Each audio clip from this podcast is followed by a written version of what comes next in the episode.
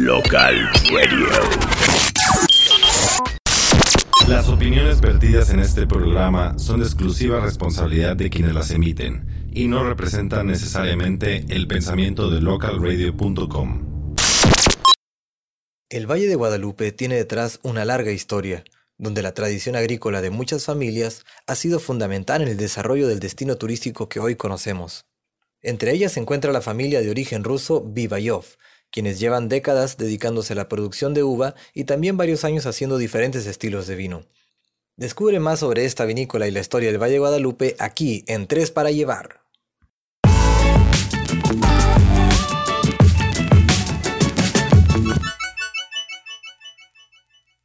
Bienvenidos a una emisión más de Tres para Llevar. Felicidades a todos los que escuchas por estar aquí con nosotros, listos para degustar un nuevo episodio.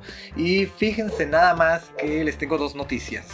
La primera, una buena y una mala. La primera es que, pues lamentablemente, nuestra compañera Valkyria Vázquez no nos va a poder acompañar en esta emisión, ya que estaba eh, un poquito eh, ocupada terminando ahí ciertos preparativos de las que ya pronto se van a enterar. Pero la buena noticia es que hoy tenemos un compañero sorpresa que quizás muchos de ustedes recuerden de nuestra primera temporada. Denle un caluroso y fuerte aplauso a Raúl Villarreal. ¿Qué tal, Raúl? ¿Qué tal, ¿Cómo se encuentran el día de hoy? Estoy yo muy feliz de aquí por volver a visitarlos y platicarles de estas hermosas ¿qué? gastro gastro gastro gastroaventuras.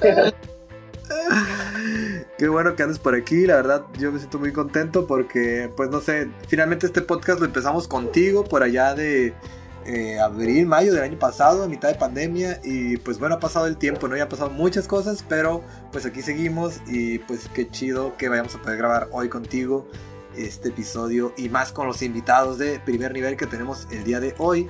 Em, no sé si quieras presentar ahorita a nuestro invitado, si nomás déjame rápidamente pues mencionarle a los escuchas que ya tenemos publicado ahorita el video reportaje de este restaurante Doble T, que con quienes también ya grabamos un episodio de Tres para Llevar. Entonces los invitamos pues a que visiten ya saben nuestra página web, eh, revistamolcajete.com y también que entren a nuestras redes sociales, revista Molcajete y molcajete.rg, donde podrán ver pues este video reportaje y también una nueva receta de Cocinando con Jimmy que pues como saben es nuestro programa de recetas caseras con nuestros amigos de Chagui Cocina y con el chef Jaime Basuga. Entonces pues los invitamos a que se den una vuelta ahí por nuestras páginas, nuestras plataformas para que pues estén al pendiente de todos nuestros contenidos. Y ahora sí, si quieres presentarnos a nuestros invitados del día de hoy.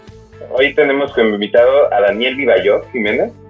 Es de la tercera generación de rusos nacidos aquí en México que llegaron al Valle de Guadalupe a formar la colonia rusa. Él es hijo de David Vivayov, Dalgo, y Flora Jiménez Parra. Son encargados de la vinícola Vivayov. Bienvenidos. Un gusto, un gusto Raúl, Daniel, Tocayo. Este, muchas gracias por la invitación, a sus órdenes. Al contrario, muchas gracias a ti por aceptar. Y pues bueno, vamos empezando con, con este interrogatorio que nos encanta a nosotros. Pues ahora sí que sacarle toda la sopa a nuestros invitados. Y pues nos encantaría que nos platicaras eh, sobre los inicios de la vinícola Vivayov, ¿no? O sea, cómo se funda, quiénes la inician y por qué. O sea, según lo que nos acaban, nos mencionaban hace un ratito antes de empezar la, el, programa, pues esta es una de las primeras vinícolas sí, de todo el una Valle fortuna de, de, que mi familia es fundadora del Valle de Guadalupe. Y este pues la historia viene desde 1904 no cuando llegaron este pues mis bisabuelos con 100 familias más al Valle de Guadalupe a fundar a fundar la, la colonia rusa aquí en Valle de Guadalupe. Y este llegaron principalmente a, pues, dedicarse a, al cultivo de forrajes, granos, ganado menor, este, gansos, borrego, alguno que otra res. Y este, con el tiempo, pasando los tiempos aquí, ¿mandé? Era más que nada ganadería entonces. Pues eh, sí, básicamente era pues tener lo, lo necesario para vivir, ¿no? Eh, eran familias totalmente pues campesinas eh, sin estudios, vaya, en Rusia no, no, no existía todavía eso de ir a la escuela cuando llegaron aquí. Y ya cuando nació mi papá, pues fue el primer ruso en ir a la escuela. Este, en su generación. Y con el tiempo pues llegaron aquí, empezaron a, comerciar. Este, y se llegó el momento que llegaron pues vinícolas como eh, Santo Tomás. Después se estableció Cheto, Tomec también. Y pues vieron la necesidad de que había que, que plantar uva para poder hacer vino. Y ahí es donde mi familia pues entra al mundo del vino a plantar uva para poder abastecer estas empresas y, y con el tiempo pues eh, pues fuimos aprendiendo a hacer vino mi papá y, ahora yo, ¿no?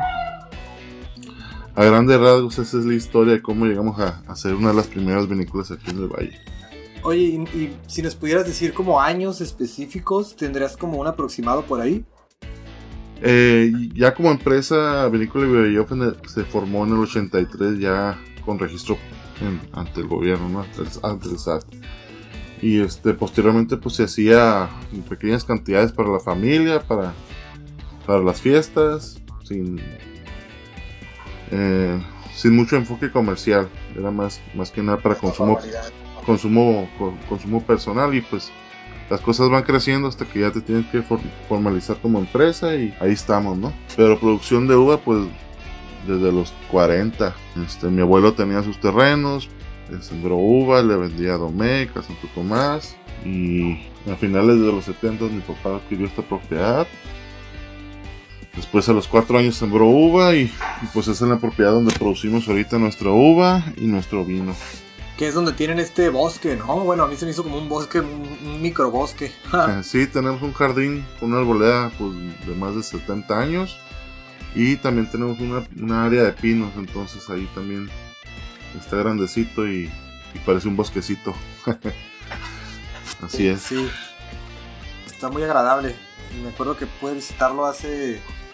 Mm, creo que fue hace como un año y medio que fuimos a hacer una sesión de fotos por allá. Este, hay, este, en esa ocasión creo que nos coordinamos con Sol y hicimos una sesión de fotos ahí de una cervecería, pero como esta cuestión de que te llevas la cerveza a un lugar natural, ¿no? Y pues en las fotos se mira increíble los árboles, ¿no? Los colores, las texturas. Y el estar ahí sí se sentía como que, pues una vibra muy natural, ¿no? Me gustó mucho, la verdad, el, el espacio. Sí, gracias, gracias. Pues sí, tenemos una arboleda muy grande, amplia. Pues tiene zacatito y, este, pues. La intención siempre ha sido que, que venga se sienta en casa, ¿no? Es un jardín de la familia para todos y que se sienta todo el mundo que nos visita en casa. Excelente. ver, ¿no? Ahí me, creo que también una vez fuimos a grabar con ocasión y había familias ahí acampando. Se miraba muy a gusto. Sí, eh, hay gente que oh. viene buscando hacer camping con la familia. Y aquí, ya sea en el Zacate o en el área de pinos, ahí que tenemos, este, pues está muy agradable, la mera verdad que se respira aire, aire fresco y mucha tranquilidad y, la gente lo disfruta y nos visitan por eso. Bueno, oye Daniel, ¿y nos podrías explicar un poco sobre las etiquetas de vino que, que cuenta Viva Sí, mira, tenemos ahorita una, línea, la línea base. Son tres vinos, un tinto, un blanco y un rosado. Nosotros le llamamos tinto yof, blanco yof y rosa yof. este, jugando, jugando un poquito ahí con nuestro apellido y, por los vinos, ¿no? Eh, y entonces, este, bueno, nuestro tinto yof es un Cabernet Sauvignon 2018, es un vino joven, eh, muy, muy um, disfrutal fácil de beber, de acompañar con cualquier comida y ha funcionado muy bien. La gente lo, ya lo identifica por el nombre, ¿no? Que es muy, pues muy este catchy, o sea, te, te engancha rápido con el nombre y llega pidiendo un tinto y es un Cabernet Sauvignon. Ah, eh, ¿Podrías decir que es uno de los favoritos? Eh, sí. Eh, ahorita acabamos. Sí ha funcionado muy bien el nombre y a la gente le agrada mucho el vino. Ahorita acabamos de soltar a, la venta un vino rosado, el Rosayov. Es una uva con mezcla de uvas de tintas y, una blanca. Y es un vino pues afrutadito, dulce, con muy buena acidez. Y la gente también lo está recibiendo muy, muy bien. Este, de hecho, pues está, ahí compitiendo con el tinto yo. Y pues nuestro blanco yoff, pues el de el, el, común, el Chenin Blanc. Y um, es un vino frutado, ligerito para tomar, platicarlo. Y este también es, es muy bien recibido. De ahí nos brincamos a la gama media. Ahorita solamente tenemos un Cabernet Sauvignon 2020. Este es un vino ya más estructurado, con notas terciarias, la barrica, con retrogusto, muy bien balanceado. Y a la gente le, le gusta. Eh, ese es el vino que a mí me, pues me da mucho gusto Favorito. presentarlo, sí, porque la verdad es un vino muy bien estructurado y balanceado. Eh, ese está por pues, sacarse al mercado, lo estamos dando así para muestras a clientes para que lo vayan viendo y nos vayan dando su punto de vista, porque todavía está por salir con su etiqueta. Oye, También- y... Ajá. También tenemos un vino de postre, un moscatel. Es un vino mm, muy dulce como para postre, em, con notas de miel, caramelo, así, este, menta, frutas en almíbar. un postrecito. Ya para terminar, en la gama alta tenemos un Nebbiolo 2007, es un vino ya muy potente, con mucha estructura, notas a cuero, piel, tabaco, cacao, un, es un vino fuerte. Y también tenemos un, Don Santiago, que es un Cabernet Sauvignon 2010, con notas muy, muy peculiares como tierra mojada, eh, poquita pasa, jamaica. Un vino muy, muy rico.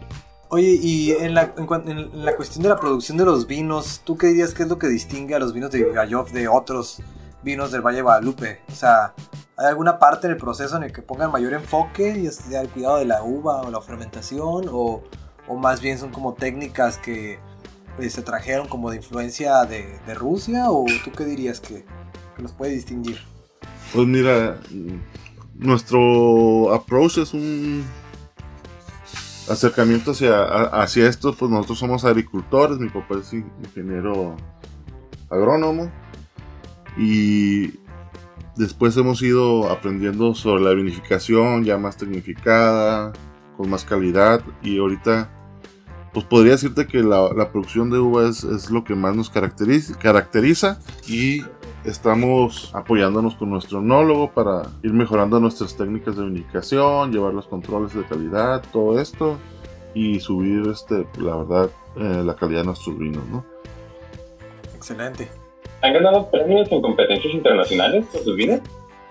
Mm, todavía no, hemos estado aquí en las competencias locales y sí hemos ganado con nuestro uvas Infandel eh, premio medalla de oro eh, una vez en la UABC, pero no, no hemos eh, participado tanto, somos una vehícula chica y no hemos tenido pues tanta capacidad para salir afuera. ¿no? En eso estamos, pero todavía estamos aquí. Oye Daniel, ¿y tú qué le recomendarías a las personas que apenas están incursionando como en la degustación de vino? Por ejemplo, pues yo en lo particular, eh, pues sí tomo vino desde hace tiempo, pero apenas ahorita estoy tratando como de hacerlo quizás con un poquito más de atención, como esto de identificar las notas a miel, a madera, el, eh, pues los, frutos, eh, entender que puede tener un primer aroma cuando se sirve en copa y esto de agitarlo un poquillo para que salten otros aromas. Eh, ¿Tú qué le recomendarías a quienes van empezando a tomar el vino y que quizás todavía no, todavía no ha- han adquirido el gusto por esta bebida? Sí, es toda una técnica, ¿no? Y dedicarle paciencia, tiempo y mi recomendación es compartirlo. Compartir el momento con alguien y, y degustar un vino y decir, mira, yo le encuentro estas notas, estas características. Ah, mira, yo le encuentro otras y empiezas a, compartir tus, lo que vas viendo del vino, lo que vas notándole y empiezas a enriquecer tu, tu gusto por el vino y vas viendo cosas que a lo mejor tú de principio no viste, pero este tu amigo, tu amistad con que estás con- conviviendo, sí lo vio y te empiezas a abrir el panorama, ¿no? Eso es lo que yo, yo creo que ayuda mucho. compartir la experiencia de gustar un vino y, y, cada quien aportar lo que va descubriendo en un vino. El vino es una caja de sorpresas y a veces uno ve una sorpresita por ahí, el otro comparte otra y ya la encuentras y eso es lo bonito del vino, ¿no? Que vas aprendiendo cada vez más y se comparte. Oye, y tengo entendido que también van a estar participando o que ya hicieron como un homenaje como parte de las fiestas de la vendimia hace poquito ahí en Vivayo. Eh, eh, ahora con las fiestas de la vendimia que acaba de pasar el, el, homenaje este, le hicieron un reconocimiento de las vinícolas fundadoras de Provino. Eh, creo que son 30 años, si no mal recuerdo. O 40. Sí, bueno, el año pasado fueron 30, pero como fue la pandemia, creo que las están celebrando este año, ¿no? Así lo, lo movieron para este año. Y se les hizo un reconocimiento a las vinícolas fundadoras de Provino. Entre ellas, pues tenemos la fortuna de, de estar aquí desde el comienzo, ¿no? Y ahí mi papá tuvo un reconocimiento y una pequeña ponencia de, pues, de quién es él, qué ha hecho y quiénes somos y por qué estamos aquí y lo que hacemos. Así es. Ahora mañana se viene la, muestra en, lo que es Bodega Santo Tomás ahí en Ensenada, donde todas las vinícolas participan ahí, todas las que son participantes de Provino. Y lo bonito esto es, de este evento es que a mí me toca mostrar vinos de otras vinícolas y, compartir desde mi trinchera lo, que puedo apreciar de, de nuestros compañeros que producen vino y platicarlo con quien nos visita. Es una experiencia diferente. Ahora nos toca presumir lo, del, de los amigos. claro, está padre eso, ¿no? Como también supongo que forma comunidad, ¿no? Sí, así es. Está muy bonito el, concepto. Es diferente a lo que comúnmente se hace. Y es pues para convivir entre todos y, aprender un poquito de, de, lo que hacen los demás y platicarlo, ¿no? dentro de tu vinícola aún conservas, digo Daniel, perdón, oye Daniel, dentro de tu vinícola conservan aún este sus influencias de, de Rusia o tienen aún eh, algo de la influencia de su cultura. Eh, más, más bien en detalles de la familia del, del, día al día, ¿no? Lo que sí conservamos es, es el museo familiar con pues cosas que mis abuelos tenían o hicieron, papeles, libros, este mapas de la colonia rusa, el, el, blueprint, el primer, eh, ¿cómo se llama? Mapa de toda la colonia rusa. Eh, los libros donde mi bisabuelo llevaba la contabilidad de las cosechas, de los pagos, de los cobros, todo. Tenemos un pequeño eh, un aparato que se llama Samovar, que es una tetera rusa, traída desde allá en los, desde los 1904. Mi abuela tiene una foto con ella aquí en el museo de 17, 18 años. Y la, anécdota de, esa, eh, de ese samovar es de que en Rusia pagaban impuestos por tener una tetera. Y este y cada año pagaban y les ponían un sello. Y aquí les cuento que pues en México pagaban impuestos por las ventanas, allá pagaban por los samovar. Así. Los contrastes, ¿no? Sí, sí, los contrastes. Y pues tenemos ahí la vestimenta de, mis, abuelos, de cómo iban vestidos a la iglesia, eh, fotos, así es, su, su um, estufa de leña, el refrigerador, el primer refrigerador detalles ahí de la familia, tenemos ahí todo guardadito y, mostrándolo para todos ahí en el, museo familiar. Sí, cierto, eso lo tienen ahí luego, luego, ¿no? En la vinícola, me acuerdo que es como una exhibición, ¿no? Sí, así es. Ahí, ahí, ahí la intención es de que conozcan un poquito de lo que era la vida de los rusos aquí en el Valle de Guadalupe. Está el primer permiso de, para fabricar alcohol aquí en Valle de Guadalupe de mi bisabuelo en los años 30. Eh, hay una foto de Lázaro Cárdenas ahí con los rusos. Había muy buena amistad con él cuando fue general acá de la zona norte. Y también ahí hay una anécdota de que los gringos querían, en la Segunda Guerra Mundial, pues meter el ejército a, defender la baja, toda la baja, ¿no? Y que el general les dijo, Este, no, fíjese que ya tengo unos rusos ahí cuidando, ¿no? Y- Pero pues éramos nosotros y no teníamos ni resortera aquí. Pero bueno, ahí era muy astuto y usó esa, esa anécdota para salir del paso. Órale, o sea, oye, entonces, ¿en qué año llega tu familia o la familia Vivayov aquí al valle? Oficialmente en 1906. Pero Órale, llegaron desde dos años para pues llegar, ver cómo está la situación, arm- armar el papeleo. Y en 1906 ya, ya se hizo el, el contrato de compraventa de, de los terrenos. Y entraron con la anuencia de Porfirio Díaz. No, pues ya llevan, ¿qué? 115 años aquí, ¿no? Sí, Órale, wow. Son más ensenadenses que muchos de nosotros. ah. pues algo así. sí, hay una anécdota también que, que cuento aquí cuando nos visitan. Este, cuando llegaron los rusos aquí había rusos e indios, no habíamos mexicanos. Y algunos indios primero aprendieron a hablar ruso que español. Y todavía, todavía a mí me tocó recibir varios indios de aquí, de, de, Guadalupe, de las zonas de- cercanas, hablándome en ruso. Ah, Sí, Wow. había muy buena relación entre los rusos y los indios y, y convivían muy bien. Y como estaban, pues no había nada más, había que comunicarse y algunos indios aprendieron ruso, pero los rusos no aprendieron su idioma. Así es, es un dato cultural muy interesante. sí. Y hay muchas cosas aquí. Está muy am, incrustado lo- muchas de las mm, culturas rusas aquí en el Valle de Guadalupe. Hay muchos lugares que tienen nombre ruso. Este, por ejemplo, el Mogor es significa cerritos en ruso y es otra vinícola que existe aquí. Este, los famosos chimiskis, las semillitas de girasol, es palabra rusa.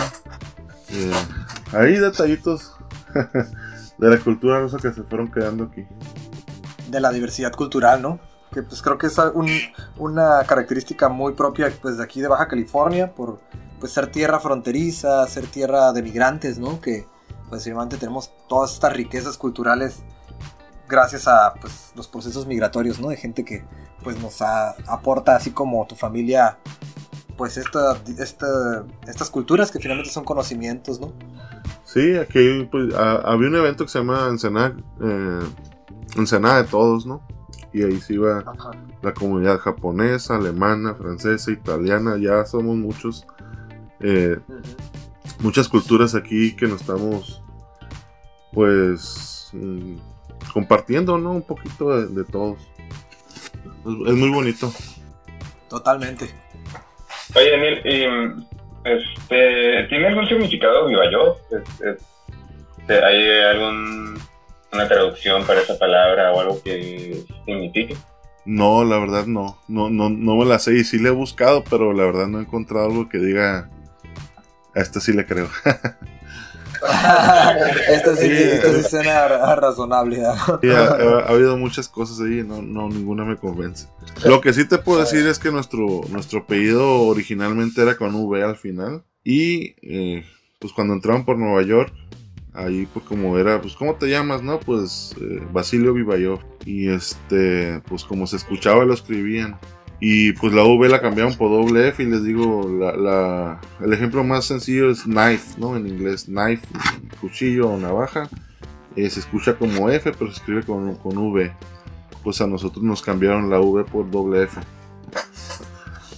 Esa es una de las. Y, y también hay eh, derivaciones del apellido. Hay Babichov, este, mm, con letras cambiadas, ¿no? Ahí como entendió el de los papeles, ajá, el, el de migración, ahí le puso lo que pudo. De buena fe, ¿no? Pues Ajá. no, no, no había maldad, sino pues, pues era. Así era la vida antes. Claro, los detalles. ¿no? Sí, sí, de hecho, pues hasta hay controversia con la fecha de nacimiento de mi, de mi abuelo, porque pues no había antes, este, pues dónde ir a sacar la, acta de nacimiento, entonces iban dos, tres años después, y nació tal día y tal fecha, y vámonos, y esa era.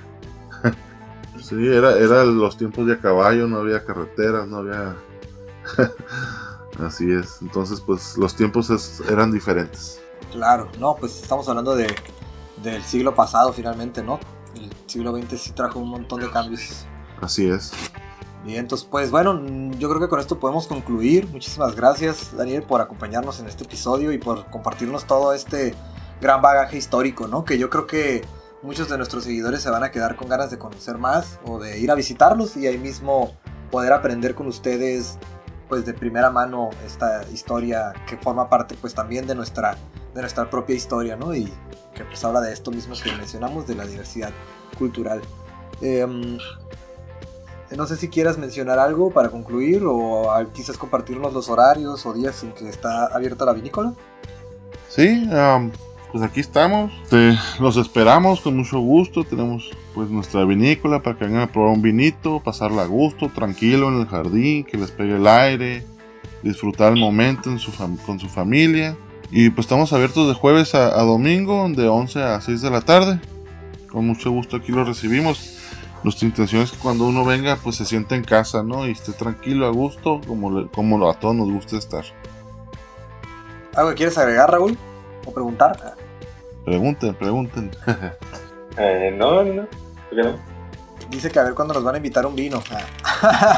cuando gusten, ya saben, dense la vuelta por acá y aquí vamos a estar. Perfecto. Pues bueno, muchísimas gracias de nuevo Daniel por acompañarnos y pues nada, próximamente vamos a estarlos visitando seguro para pues ahora sí, como tú decías, seguir aprendiendo del mundo del vino em, con buena compañía, ¿no? Así es. El vino es para compartir, pasarla bien y estar, estar con los suyos.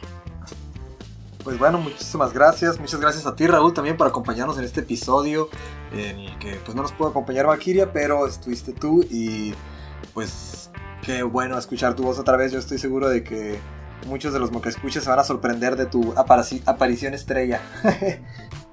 Ah, muchas gracias por invitarme esta vez. Sí, pues en otros capítulos a ver si también este, pues nos vuelves a acompañar, ya sabes, para echar la cotorriza. Claro que sí. y entonces, pues muchas gracias también a ustedes, Molca Escuchas, por seguirnos y pues por aprender aquí junto con nosotros eh, de este fascinante mundo de la gastronomía. En esta ocasión que estamos incursionando ya en la cuestión vinícola, que pues es también parte fundamental de la gastronomía regional, ¿no? Eh, un agradecimiento también a Tony Ruiz, que es nuestro actual productor. Y pues ya saben, pueden eh, seguirnos en el Spotify y suscribirse a nuestro canal de YouTube para que pues estén pendientes ahí de nuestros otros episodios y de nuestras series como Cocinando con Jimmy y próximamente esta otra serie que se llama Sazón a la Valquiria. Ya saben que nos pueden enviar sus comentarios de texto para pues leerlos aquí y pues recomendarnos temas también, ¿no? Ya saben, este podcast es para ustedes. Y pues nada, pásenla chido, comparten este podcast y pues nos estamos viendo ahí en las cervecerías, cafeterías, cervecerías y vinícolas de Ensenada, que pues finalmente eso es de lo que más abunda en esta ciudad, en este municipio. Muy buenos lugares donde comer y beber. Esto fue Tres para Llevar, hasta pronto. Chao. Gracias, un abrazo.